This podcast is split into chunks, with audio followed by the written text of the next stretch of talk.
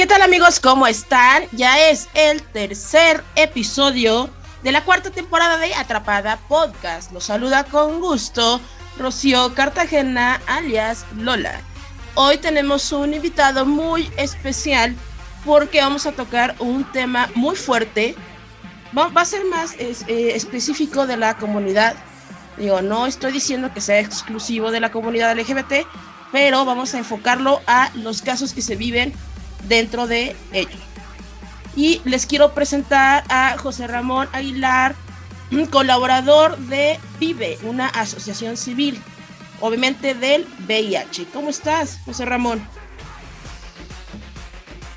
Ah, hola, buenas noches. Pues estoy muy bien. Muchas gracias aquí por aperturar el espacio.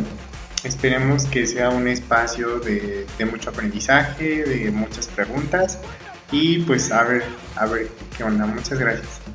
Excelente, pues vamos a saludar rapidísimo a nuestras atrapada y vamos a darle la bienvenida a nuestra nueva integrante y estoy también muy muy contenta de presentarles a Virgo. ¿Cómo estás?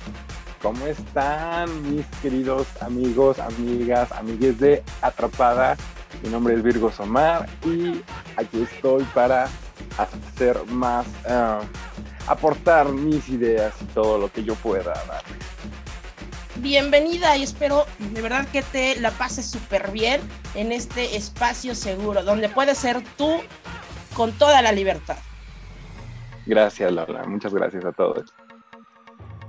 ¿Cómo estás, Jackie? Andamos con toda la actitud, Lola. Buenas, buenas a todos los que nos encuentran escuchándonos, a la nueva integrante Virgo y a nuestro querido invitado José Ramón. Que se la pasen muy bien, muy divertido en este programa. Y pues vamos con nuestro amigo Brian, que se presente, queridísimo amigo. Sí, Brian, no, no me hagas caras, no me hagas caras, Brian, sí te vi. obviamente no me voy a olvidar de ti. ¿Cómo estás? Hola, hola. Muy bien, aquí aquí ganando como siempre. Ah, no es cierto. Este, pues muy bien, la verdad es que ha sido una tarde eh, muy familiar, muy bonita y con, mucho gusto de compartir con ustedes. Y no, las caras fueron porque allá que la escuchaba como muy desfasada, yo así como, espera, ¿qué está pasando? Está bien, está bien, Brian, está bien. Jessy, ¿cómo estás? Un abrazo. Muy bien, Lola, muchas gracias. Buen día a todos, buenas noches a todos los que nos escuchan. Para mí es un gusto estar en un episodio más, que la verdad es que el tema del día de hoy está buenísimo y pues gracias a nuestro invitado Ramón por acompañarnos y pues esperamos que pues que aportemos muchísimo el día de hoy para, para todos nuestras escuchas. Sí, la verdad es que es un tema bastante fuerte y puede ser un tabú porque mucha gente lamentablemente le huye a cuando escuchan que alguien tiene VIH. Pero vamos a aclarar muchas cosas aquí con nuestro invitado. Y bueno, para que creo que eh, lo que más necesitamos pues es información, ¿no? Y esperemos que pues queden muchas dudas resueltas aquí en Atrapada. Muy bien, José Ramón. Eh, ¿Tú cómo, cómo ves el, panorama en general de, del VIH en cuanto enfocado a la comunidad LGBT? Este, pues fíjate que es una pregunta muy extensa, ¿no? Eh, porque creo que, en ocasiones eh, no, logramos como entender la, importancia de esta enfermedad. Y creo que ahora en el, siglo XXI, ¿no?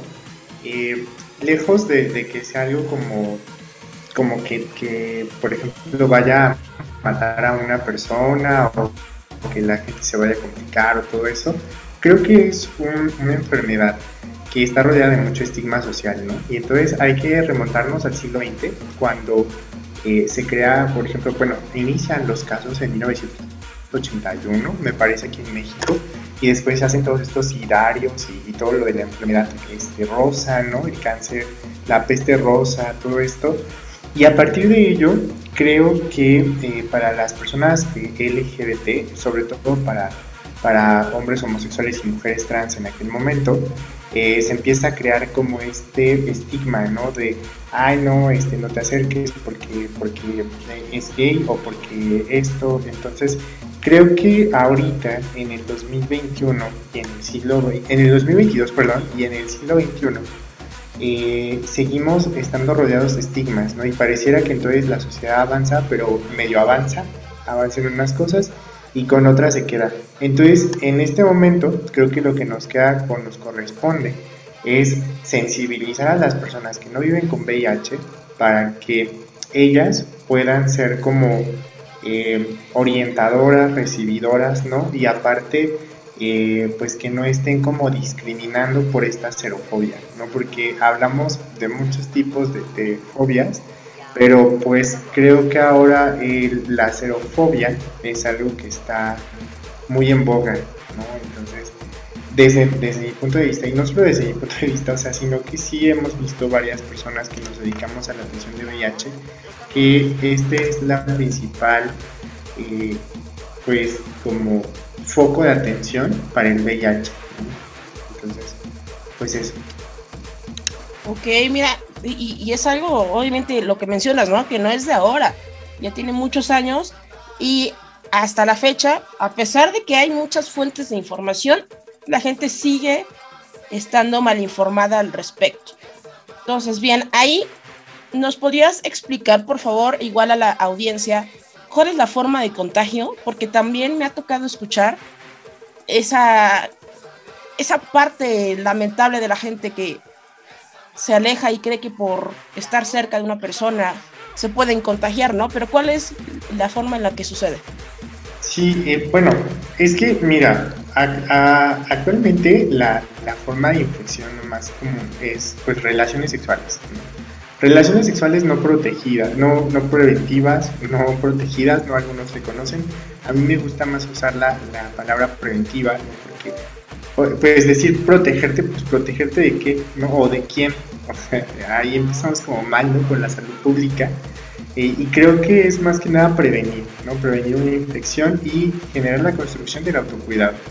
Eh, ¿Y cómo, cómo logramos esto? ¿no? Pues ah, creo que hay que tener conciencia primero de que es el primer lugar, ¿no? Las relaciones no preventivas, es decir, no usar un condón eh, interno o externo a la hora de tener una relación este, sexual con alguien, ¿no? Y, que haya necesariamente esta penetración analovaginal, ¿no? Porque también pasa mucho esto de que, ay, este, ya tuve sexo oral, ¿no? Y, este, y entonces, como tuve sexo oral, ya me infecté pero no, o sea, no hay como tanta posibilidad de que la gente se infecte solo por haber tenido eh, sexo oral por haber tenido sexo anal o, vaginal, ¿no?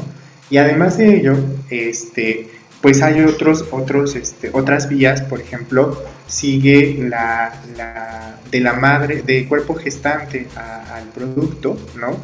Eh, por ejemplo, durante el, parto de vía ah, del canal uterino, ¿no? De forma natural, por así decirlo, entonces el bebé puede infectarse, ¿no? Entonces, cuando sabemos que hay un, cuerpo gestante que vive con VIH y que no está suprimida en, carga viral, o sea, que no está tomando su tratamiento antirretroviral, conviene que estos niños nazcan por cesárea y la cesárea va a proteger que ya este, las niñas, niños, niñas, ¿no? Este, puedan nacer eh, pues eh, no, no con infección.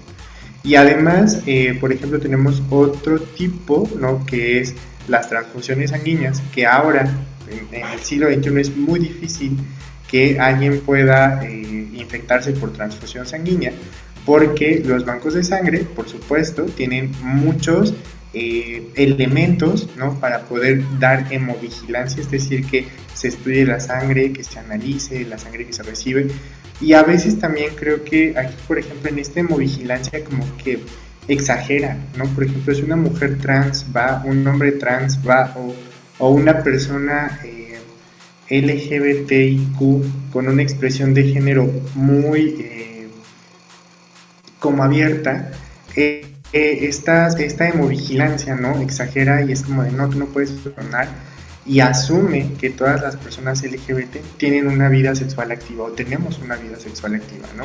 Entonces, a partir de este imaginario que viene desde la primera pregunta de que las personas LGBTIQ somos sexualmente activas, ¿no? Por naturaleza, eh, por llamarlo muy simplista, ¿no? Pues este, esta, esta, este banco de sangre no nos deja donar, ¿no? Sin embargo, también ha habido varios estudios en donde dice que no todas las personas LGBT, por supuesto, tenemos una vida sexual activa y que no todos somos este, portadores de infecciones, no, no solo del VIH.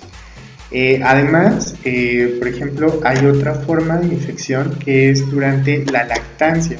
Por eso es, es eh, adecuado por ejemplo, las personas que nos dediquemos a las ciencias de la salud recomendemos que no se lacte al, al, producto, ¿no? una vez que, que haya nacido, cuando el cuerpo gestante vive con VIH. Entonces, esto es lo más importante. Pero sí, eh, la verdad es que en, México la primera causa de infección de VIH es por vía sexual en relaciones anales y vaginales. Adelante, Jackie, tienes una pregunta. Sí, este, bueno, hablas de que es imposible que a veces el producto se infecte, hablando de una mujer embarazada teniendo un bebé, Em, no existe la posibilidad de que se infecte el bebé si tiene, eh, si está tomando su medicamento, ¿no? Antirretroviral. ¿No puede, puede haber alguna contraindicación o que afecte al bebé si ella está tomando el medicamento? ¿O cambian algún medicamento? O... Sí, cuando, por ejemplo, hay una, una persona que está embarazada, ¿no? Y este, quien vive con VIH, entonces lo que hacen es darle esquema de antirretrovirales. Y si cuando la persona está embarazada, por ejemplo, hay, hay, personas que quieren embarazarse este, y entonces eh, deciden, viven con VIH, llevan su carga indetectable, ¿no? que esto lo veremos más adelante tal vez, y eh, una vez que esté indetectable, lo que va a pasar es que se, eh, el bebé no pueda infectarse con VIH. Esto es una realidad, no se debe infectar, así nazca por cesárea, nazca por parto, eh, no debe infectarse. No le va a hacer daño al bebé o al producto porque eh, si en efecto el esquema tiene que ser ajustado para la persona que está embarazada.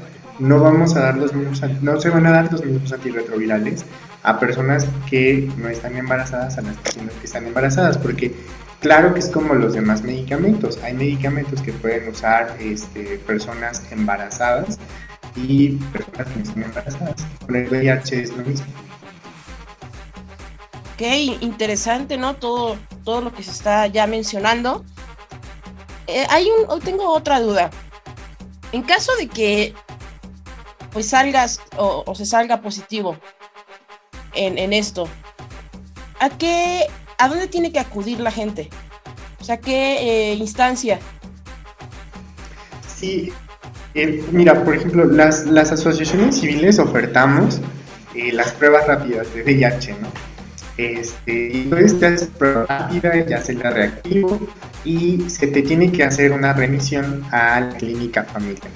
Si la gente vive con algún sector, insiste, este, bueno, algún seguro, por ejemplo, aquí en el Estado de México dice mí, ¿no? Este, tenemos que mandarle al médico de familia que comente, ¿no? Que estaba en una feria de salud, que se realizó una prueba. Algunos, este, por ejemplo, algunas eh, asociaciones que pueden dar parte, ¿no? De hacer una justicia que va a firmado por el médico humano, ¿no? Que diga que la persona hizo una prueba y que salió reactivo y este que necesita confirmación, El médico familiar va a mandar a hacer la prueba y después de ello lo van a remitir de epidemiología. Y ya de epidemiología nada más que en su alta, que empiecen este, los trámites y después den su, eh, su medicamento. Además, eh, por ejemplo, si, si en caso de que la gente no tenga seguro, lo que se puede hacer es remitirlos a los capacits, ¿no? que, son estos centros ambulatorios en donde eh, se crearon a través del Seguro Popular en aquel momento, en donde la gente podía acceder a su antirretroviral de forma gratuita ¿no? y como un derecho. este, un derecho de todas las personas al acceso a la salud que viven con VIH. Entonces, eh, afortunadamente es que siguen funcionando estos centros ambulatorios y hay en todo el país, ¿no? Entonces, en caso de que la gente no tenga eh, pues alguno de estos seguros, ¿no? Y insiste y así, eh, se le puede remitir al Capacits y también el tratamiento va a ser gratis. Me parece que, por ejemplo, en, los Capacits, lo único que sí te cobran, o bueno, que tú pagas, son los laboratorios cada, cada determinado tiempo. Pero, por ejemplo, la carga viral y, este, el conteo de, de, anticuerpos, por así decirlo, este, pues es gratis. Entonces ya es un mega ahorro. Y claro que el tratamiento también es gratis. Eh, adelante, escucho sus preguntas. Hola. Este, hola José, una preguntota. Eh, mencionas que para aquellos que no son derechohabientes pueden acudir al Capacit. ¿Hay alguna diferencia? Seguramente es una pregunta que la gente puede tener, ¿no? ¿Hay alguna diferencia entre que te atiendas por el Capacit o por el IMSS, ISTE o algún otro? No, en cuanto a que dan diferentes medicamentos o diferentes tratamientos, no. O sea, realmente es que hay guías de atención a nivel nacional de la, atención en VIH-Sida o la atención para personas que viven con VIH-Sida, ¿no? Entonces, eh, los médicos y epidemiología se va a basar en estas guías de atención. Entonces, a partir de estas guías se construye el proceso de atención que debe tener cada una de las personas, ¿no? Eh, la persona que vive con VIH, por ejemplo, debe estar eh, como vigilada psicológica, odontológica, médica y nutricionalmente. ¿no? Ah, bueno, y aparte eh, terapia ocupacional y terapia física. Entonces, si se dan cuenta, la, la atención para ellos es súper integral. Entonces, este, pues a partir de este protocolo es que se rigen las instituciones de salud.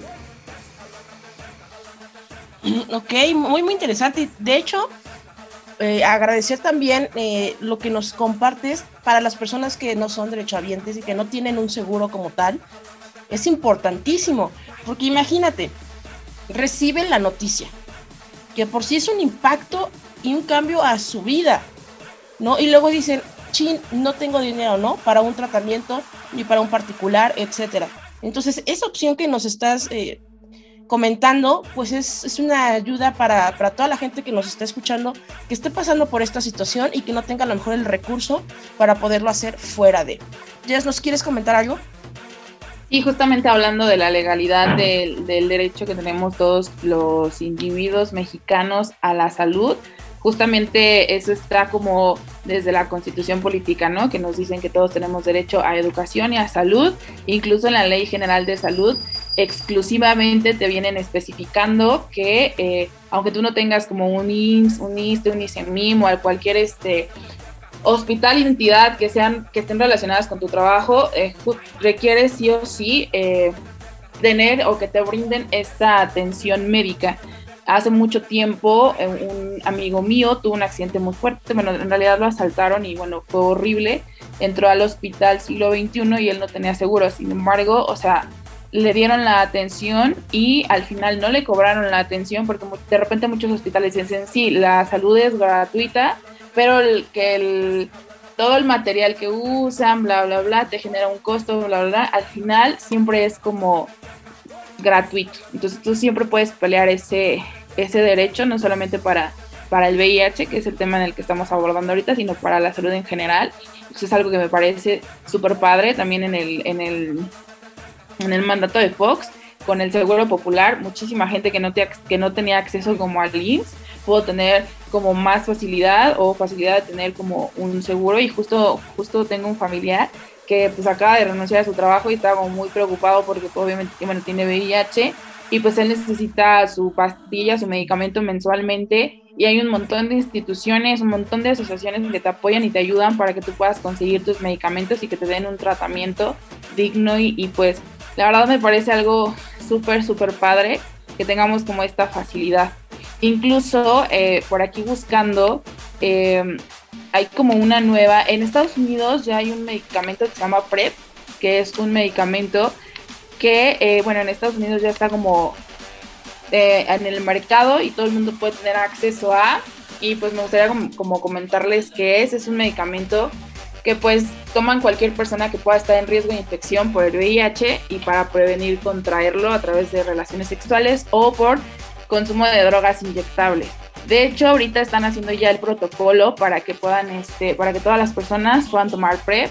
Si tiene como efecto secundario, pero pues la verdad es que a mí me parece increíble que ya, que ya estemos teniendo este tipo de medicamentos para prevenir y que no solamente tengamos este tipo de medicamentos para prevenir, sino que tengamos una asistencia médica que nos apoye y nos guíe para ver cómo estamos respondiendo, qué es lo que estamos haciendo, cómo está nuestro cuerpo y pues prevenir. O sea, tengo un amigo muy cercano a mí que pues está como en este tratamiento y pues se siente como, incluso tiene muchísima más libertad sexual, justo porque sabe que, que se está cuidando de alguna manera. Y saben, yo creo que no es tanto como yo creo que la irresponsabilidad de la gente, yo creo que muchos de la comunidad y personas en general siempre estamos pensando en, güey, o sea, tengo un riesgo de contagio y buscar como el protegernos siempre, ¿no? Sin embargo, pues creo que el PrEP es una gran posibilidad para que nosotros podamos como prevenir estas enfermedades de transmisión sexual, justamente también por la parte legal, que pues de repente tú no sabes que tu pareja está teniendo, que tiene una enfermedad, ¿no? Y, y tú no sabes cómo prevenirla, o cónyuges que llevan muchísimos años siendo monógamos y de repente, ¡pum!, sale esto, infidelidades y todo, bla, bla, bla, y pues es como, ¿qué onda, no? Incluso hay parejas que ya no se protegen justo por la relación de matrimonio o concubinato que puedan llevar. Entonces, para mí es como una maravilla esto. No sé qué, nos puedas contar al respecto, Ramón, respecto del PrEP, si conoces algo de esto, si puedes como apoyarme a complementar la info. Este, sí, claro, bueno, el PrEP es, es algo nuevo, ¿no? Este, y aparte, por ejemplo, desde hace dos años se empezó a trabajar en la clínica Condesa eh, un protocolo de atención, a, bueno, de, de como, sí, surtir PrEP a personas, pero este protocolo solo es para hombres gays y para mujeres trans, ¿no? Entonces, eh, este protocolo eh, busca que se empiece como a, evitar la, la, infección por VIH, solo la infección por VIH. Eh, creo que sí está muy bien porque sí hay como un sentido muy negativo. Hablabas, por ejemplo, de las, las parejas y cómo no nos cuidamos y todo esto, pero es que se nos ha hecho, se nos ha instaurado un imaginario negativo hacia la sexualidad a partir de que somos LGBT no, no toda la sexualidad, sino un olor en específico, que son las prácticas sexuales, ¿no? Entonces toda la vida te han dicho en la escuela, vamos en, la primaria, en quinto, y te dicen, no, es que los gays este, tienen más este, riesgo de, de infectarse de VIH, ¿no? Y tú así de, no, a ver, todas las personas, no nada más los gays. Este, entonces, eh, creo que a partir de esto es que también la comunidad LGBTIQ está más informada ¿no? en prácticas sexuales preventivas, en este, prevención de infecciones de transmisión sexual. Y creo que el PrEP puede ser una buena alternativa, ¿no? Pero ahora, por ejemplo, lo que vimos eh, hace unos, unos, el fin de semana anterior estuve en una, en una, este, eh, en una eh, entrevista, bueno, como una conferencia, un ciclo de conferencias. Entonces nos presentaban unos eh, resultados preliminares de algunas eh, encuestas, ¿no? En LGBT sobre, sobre todo. Y entonces lo que se ve en, esta, en estos resultados preliminares era que si bien la infección por VIH ya había bajado en cuanto a a nuevas infecciones, se veía una, un incremento en la tasa de incidencia de sífilis, ¿no? O sea, ahora ya no hay, ya no hay VIH o ya, o ya la gente no se infecta tanto de VIH, pero sí se empieza a infectar por sífilis. Entonces, creo que aquí, o sea, algo muy importante es, y sí, sífilis tiene tratamiento, este, te, te curas, ¿no? Es, es una enfermedad tratable, eh, mientras que, por ejemplo, pues VIH es tal vez una enfermedad infecciosa, pero que ya se ha vuelto crónica por el manejo de esta enfermedad, ¿no? Entonces, creo que nos hace falta, ¿no? Eh, instaurar a, nosotros como saludistas eh, políticas públicas que realmente sean aplicables, que, que sí te interese usar un condón, ¿no? Que no haya como este sentido negativo, porque hay muchas tesis, por ejemplo, doctorales en UNAM, en donde se habla de este, esta cuestión de eh, la percepción que se tiene por el uso del condón, ¿no? Y la distinción que existe entre el uso del condón y el PrEP. Y efectivamente, la gente que usa PrEP siempre considera que este es ah, más, eh, por ejemplo, que no se sienten como con esto de, ay, este, ¿qué tal si me infecta de algo? O uso el condón porque ¿qué tal si tiene algo? Cuando usan PrEP, ¿no? Está como este sentido negativo de pensar que la gente vive con alguna infección solo por exigirle un condón. Y es que es muy común este discurso, ¿no? O sea, pides un condón y, ay, ¿a poco no confías en mí? ¿No? Este, vamos a hacerlo sin condón porque, pues, yo no tengo nada, ¿no? O sea, no desconfíes de mí, soy tu pareja y te amo, y tú así de, o sea, tú no, no, es una cuestión personal el exigir un condón. Y con las parejas monógamas, por ejemplo, sobre todo con las cis heteronormadas, ¿no? Pasa mucho esto de, que la, la, mujer, la mujer cis heteronormada, ¿no? En la relación, no, no exige el condón, porque es tu marido. O sea, ¿cómo le vas a exigir a tu marido eh, un condón, no? Entonces, este, lo, veía con mis alumnas de enfermería, me tocó estudiar este semestre ciencias sociales aplicadas a la salud, ¿no? Entonces lo veía con mis alumnas y les decía cómo es que la sociedad nos va moldeando a lo que ella necesita y este mismo molde va generando como el incremento epidemiológico, ¿no? De, de muchas enfermedades, por supuesto, no solo de VIH. Pero bueno, espero que haya contestado la pregunta. No, sí, súper sí. De hecho, sí, sabes, yo recuerdo que cuando iba al seguro para que mi mamá se revisara como con el ginecólogo, o sea, amas de casa formadas por papiloma humano. O sea, amas de casa casadas, eh, felizmente casadas con papiloma humano. O sea, está buenísimo ese dato, pero sí, muchísimas gracias. Excelente. Mm, aquí se, se, han arrojado varios datos importantes y antes de pasar con Virgo que, que quiere participar, quisiera saber, Jess, en la cuestión legal, ¿hasta dónde está, eh, hasta dónde llega la responsabilidad de que ya que salgas positivo, de tener que decirle a la pareja con la que estás o con la persona con la que estás que tienes, ¿no? En este caso, o sea, que, eres positivo. O sea, ¿hasta dónde llega?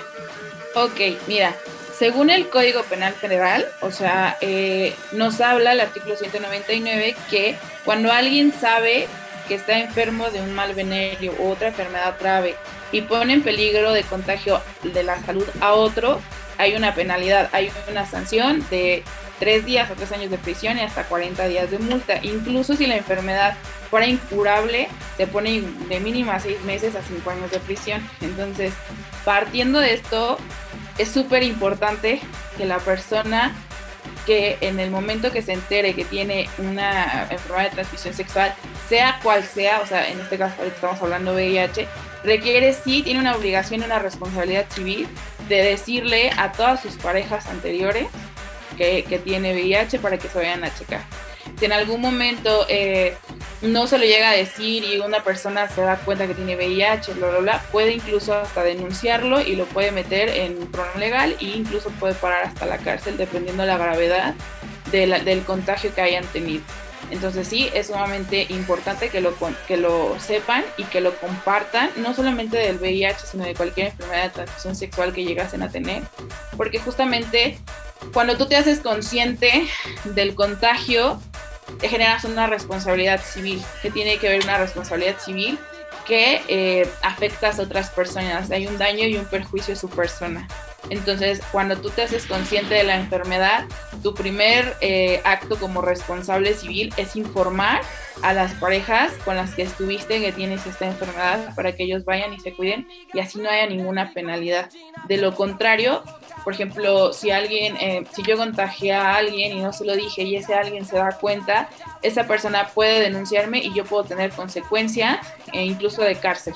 Entonces sí, es sumamente importante que, que se lo digan que realmente tengan como el valor, porque desde mi punto personal de vista de repente luego falta el valor y la información, porque muchas personas no saben eh, que existe como una penalidad no solamente para pues para el VIH, sino para cualquier enfermedad, y que también hay una ley de la discriminación que también, o sea, bueno, tú ya sabes, porque muchos también no quieren decir que tienen VIH por toda esta carga emocional y social y todo el hate que, pues, que acompaña la enfermedad en sí, Y, también hay una ley de discriminación que justamente habla que también hay una responsabilidad y que incluso puede haber alguna pena para todas esas personas que pues que atentan contra la libertad de otro y que están son mm, poseedores o generan como bullying hacia otras personas con esta enfermedad. Entonces sí, sí es súper importante.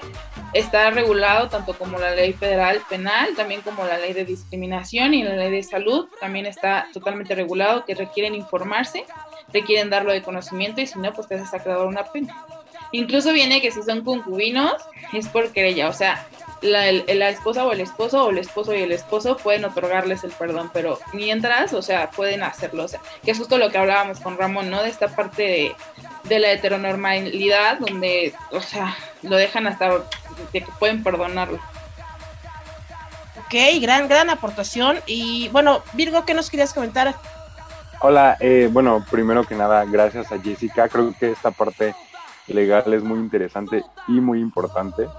Eh, gracias por, por esa información, que fue bastante interesante. Y bueno, a José Ramón yo también le quisiera agradecer, eh, primero que nada, por dos términos que la verdad yo desconocía y bien interesante, xerofobia y hemovigilancia. La verdad es la primera vez que los escucho y, y, fíjate, eh, poca información, o al menos yo no había tenido oportunidad de, saber que existía, eh, que el nombre eh, como tal lleva un nombre esta fobia que es xerofobia.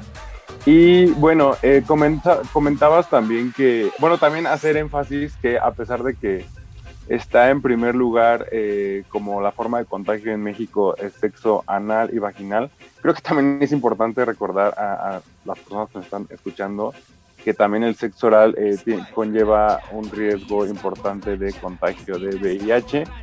Y bueno, eh, me gustaría hacer una pregunta a nuestro invitado José Ramón. Eh, comentas que ahorita lo importante sería sensibilizar, sensibilizar a la sociedad. ¿Cómo sé que esto, la sensibilización es algo cualitativo? Pero tú cómo ves, que, cómo piensas que está México eh, a comparación de otros países a nivel mundial? ¿Cómo, ¿Cómo ves a nuestra sociedad en ese, en ese aspecto de la sensibilización? Pues es que yo creo que, por ejemplo, no es una cuestión nada más de, de México, ¿no? Eh, creo que, mira, por ejemplo, China tiene una cuestión ahí muy interesante con las personas que viven con, con VIH, hay, hay, una, hay una cuestión, hay un término que usa un autor que me gusta que se llama Rodrigo Parrini, que hizo un libro que se llama La antropología del deseo. Y él estudia mucho esta cuestión homosexual, ¿no? Y esta cuestión LGBTIQ. Y este, entonces él habla de una cosa que se llama cercos sociales, ¿no? Y como estos cercos sociales, eh, en ocasiones, eh, lejos de ayudar a, la gente, eh, la pone como en una esfera, ¿no? En donde no va a pasar nada para que lo demás sea permitido y no perturbe a la otra sociedad. Entonces, creo que con el VIH pasa algo así. O sea, siguen siendo las personas enfermas excluidas y recluidas, ¿no? Eh, entonces, a partir de esto, pues estás generando discriminación. No solo pasa aquí, o sea, creo que hay otros países, ¿no? Eh, Estados Unidos, por ejemplo, creo que ya es más aperturado al tema respecto al PrEP, respecto a vivir con VIH, al tratamiento por VIH, a que la gente acceda a esta indetectabilidad. Pero sí creo que hay otros países en Occidente que no son Estados Unidos, que eh, definitivamente sigue siendo algo súper estigmatizado, ¿no? Y claro que, por ejemplo, también hay que entender que las determinantes sociales para la salud de cada, de cada país van a jugar algo muy importante, ¿no? Porque, por ejemplo, en África, pues la mayoría de las personas que se infectan, pues no son LGBTIQ+, ¿no? Si no son personas heterosexuales. ¿Pero por qué? O sea, entonces, eh, esto, eh, esta cuestión, ¿no?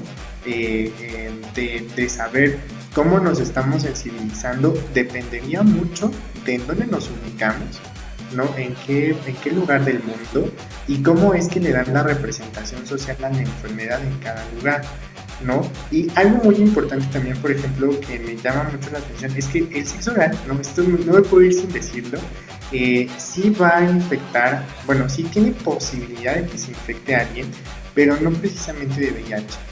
Con el sexo oral nos tenemos que estar preocupando más por otras ITS, como por ejemplo clamidia, este, gonorrea, sífilis, ¿no?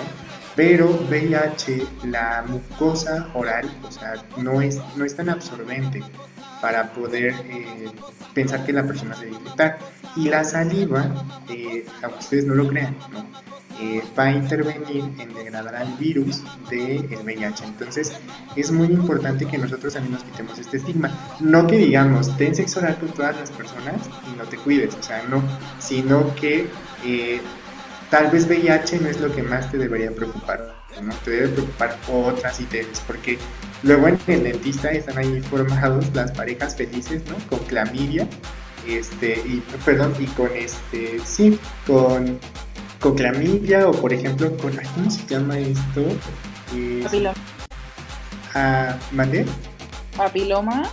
Ah, papiloma, cándida, o sea, cándida albicans, que por ejemplo es esto de la lengua algodonosa, ¿no? Este, y entonces la gente ahí y luego les dicen, oiga, pero ¿por qué este, esto? Y ya el dentista me caí en una taza de baño y me resbalé y lo tocó mi lengua, ¿no? O sea, entonces es como todo este estigma también, eh, pero sí hay que, hay que entender esto. Hay un documento eh, que les puedo compartir después para que lo compartan en sus redes sociales no recuerdo ahorita el nombre del documento, pero este documento nos habla de qué tanta probabilidad hay de que nos infectemos por cada práctica sexual, ¿no? Entonces, eh, el sexo eh, oral y, por ejemplo, esto de pues, el frote y todas otras este, prácticas sexuales que no son penetrativas, este, tienen un bajo riesgo, ¿sale? Street Fantasy Sexual tiene lo necesario para que cumplas tus fantasías Sorprende a tu pareja y experimenta nuevas sensaciones. Contamos con balas, lubricantes y vibradores. Visita nuestro perfil en Facebook y solicita tu catálogo virtual. Ok, Brian, ¿nos ibas a platicar algo? Sí, yo quería comentar para todas aquellas personas que nos escuchan de la Ciudad de México y sus alrededores que aquí en la Ciudad de México hay, este, como comentó Ramón, hay unas, este, pues es em, en Condesa, eh, uno puede acercarse y no solo para VIH, sino para cualquier otra infección de transmisión sexual.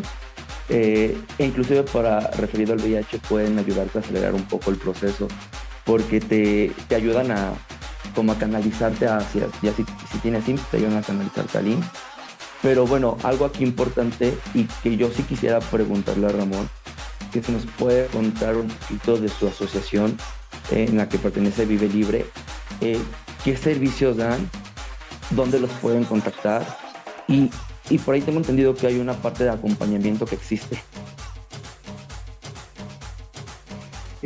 Sí, bueno, Vive sin Censura es una asociación civil que este, pues trata, el objeto social es dar atención integral a las personas que viven con VIH e información a, este, a las personas que no viven con VIH, ¿no? Porque si no informamos va a haber discriminación, por supuesto, ¿no? Entonces, eh, Vive sin Censura tiene ese, eh, eso por objeto social, pero aparte de todo esto, este, pues bueno, nos pueden encontrar en Facebook como VIH, V-I-H-V-E, Vive sin censura, censura con S mayúscula, hace, ¿no? Yo sé que censura va con C, pero tiene su, tiene su historia.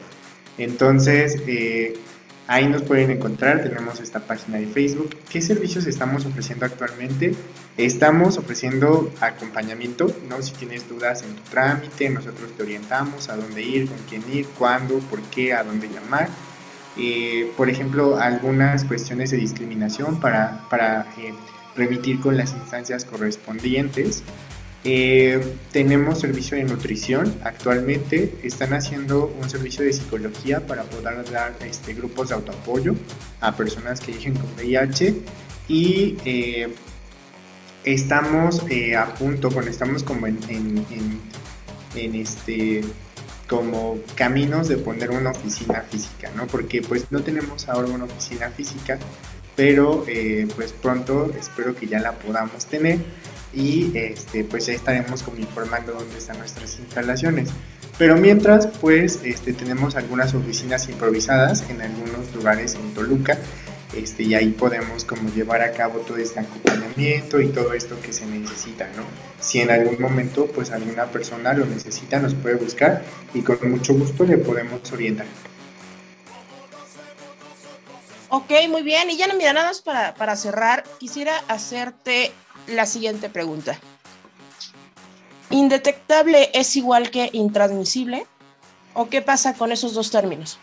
Sí, en efecto, ¿no? Eh, fíjate que, por ejemplo, hace ratito que me decía, ¿no? Que cómo veía el contexto internacional de la atención al VIH, ¿no? Me preguntaba Virgo. Y entonces yo creo que el contexto internacional eh, tiene que ver con esto. Ya hay una nueva esperanza para las personas que viven con VIH. Eh, de, bueno, ya vivo con VIH, pero, o sea, si tú te tomas tu tratamiento, porque quiere decir esto, tomarte tu tratamiento, tomarte tus pastillas diario o, este, o lo que tengas que tomar, ¿no? Como sea tu tratamiento, eh, esta toma, esta, esta, este riguroso cuidado ¿no? de ejercicio, tratamiento, buena alimentación, va a hacer que tú seas indetectable.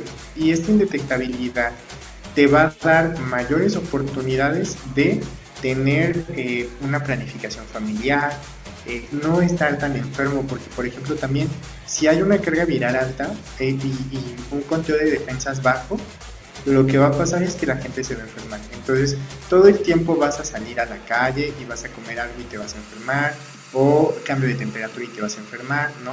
Entonces esto, esto es lo que hace el tratamiento, eh, el apego al tratamiento antirretroviral, ¿no? Yo sé que no es tan simple, porque tal vez yo lo digo muy simple, porque yo no vivo con VIH, ¿no? Y, pero cuando yo hice mis prácticas en, en, el Capacits, yo estuve haciendo en un Capacits en mis prácticas profesionales, sí, por ejemplo, algo muy recurrente dentro del discurso era que no les molestaba vivir con VIH, pero sí era muy cansado tomar una pastilla diaria, ¿no? Y es que es una rutina. Por ejemplo, yo no tomo una pastilla para, para VIH, pero yo vivo con depresión, entonces tengo que tomar una pastilla diario. Y a veces sí es muy molesto, ¿no? Porque yo no puedo tomar alcohol con mis pastillas, por supuesto, si no se me anda cruzando ahí todo. Este, pero claro que es, así, ay, estar tomando la pastilla, limitarte en algunas cosas, no comer ciertas cosas, hacer ejercicio, ¿no? Entonces, claro que esto puede tornarse un poco delicado, pero a veces hay que darle la vuelta a la hoja y decir, bueno, pues si no me tomo esto, moriría, ¿no? Entonces, ¿qué prefiero? ¿De morir a tomar una pastilla? Pues mejor me tomo una pastilla. Y entonces, a partir de esta cuestión eh, del apego, es que vamos a formar esa indetectabilidad en las personas que viven con VIH. Y eh, esto va a hacer que ellos tengan una vida plena, que tengan una calidad de vida, porque aquí sí el estándar de, años después de vivir con el diagnóstico es de 45 años con los nuevos tratamientos. Entonces, o sea, ya no, creo que ahora ya las personas que nos dedicamos a la salud nos tenemos que preocupar lejos de ver por cómo vamos a recuperar a alguien que va a caer en estado crítico, eh, qué vamos a hacer para que mantenga su salud, ¿no? Para que no desarrolle diabetes, hipertensión, este, triglicéridos altos, colesterol alto, ¿no? Entonces, antes eso no se pensaba cuando inició la pandemia del VIH-Sida, ¿no? Y ahora tenemos que empezar a mirar cómo vamos a conservar esta salud, ¿sale? Y esto, entonces, sí, indetectable es igual intransmisible, es una forma de dar luz, ¿no? A la vida de las personas que viven con VIH.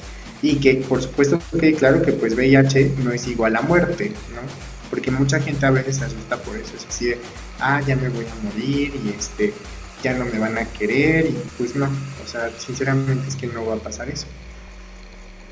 Wow, es, un tema bastante fuerte, ¿no? Porque efectivamente las cuestiones emocionales también pueden llegar a pesar muchísimo en, aquellos que, que, dieron positivo. Ahora, ahí va ya mi última pregunta, que puede ser a lo mejor obvia, pero igual me sigue quedando la duda. Quiere decir que si es indetectable, si hace una prueba, ¿va a salir negativo? Mm, no lo sé. Mira, la, prueba, generalmente la prueba rápida va a detectar anticuerpos. ¿Qué prueba? La, prueba rápida, la prueba rápida para VIH. por ejemplo, no sé si las han visto, estas como cajitas que son como de embarazo, esa. Esa prueba va a detectar anticuerpos, antígenos, ¿no? Y entonces, como la persona que esté indetectable sigue viviendo con VIH, porque el VIH no se cura, ¿sale? Lo que va a pasar con el tratamiento antirretroviral y la indetectabilidad es que eh, este VIH, no sé por qué, no, lo sé, no tengo ese dato, eh, estas, estos, estos virus se van a almacenar en, la, en este, los ganglios linfáticos. No sé por qué, no me pregunto, pero ahí es donde va a estar el reservorio, ¿no? Entonces, como ya no va a haber tantos, sí va a haber copias virales en la sangre, aunque la gente esté indetectable, pero estas copias virales ya no son capaces de infectar a otra persona.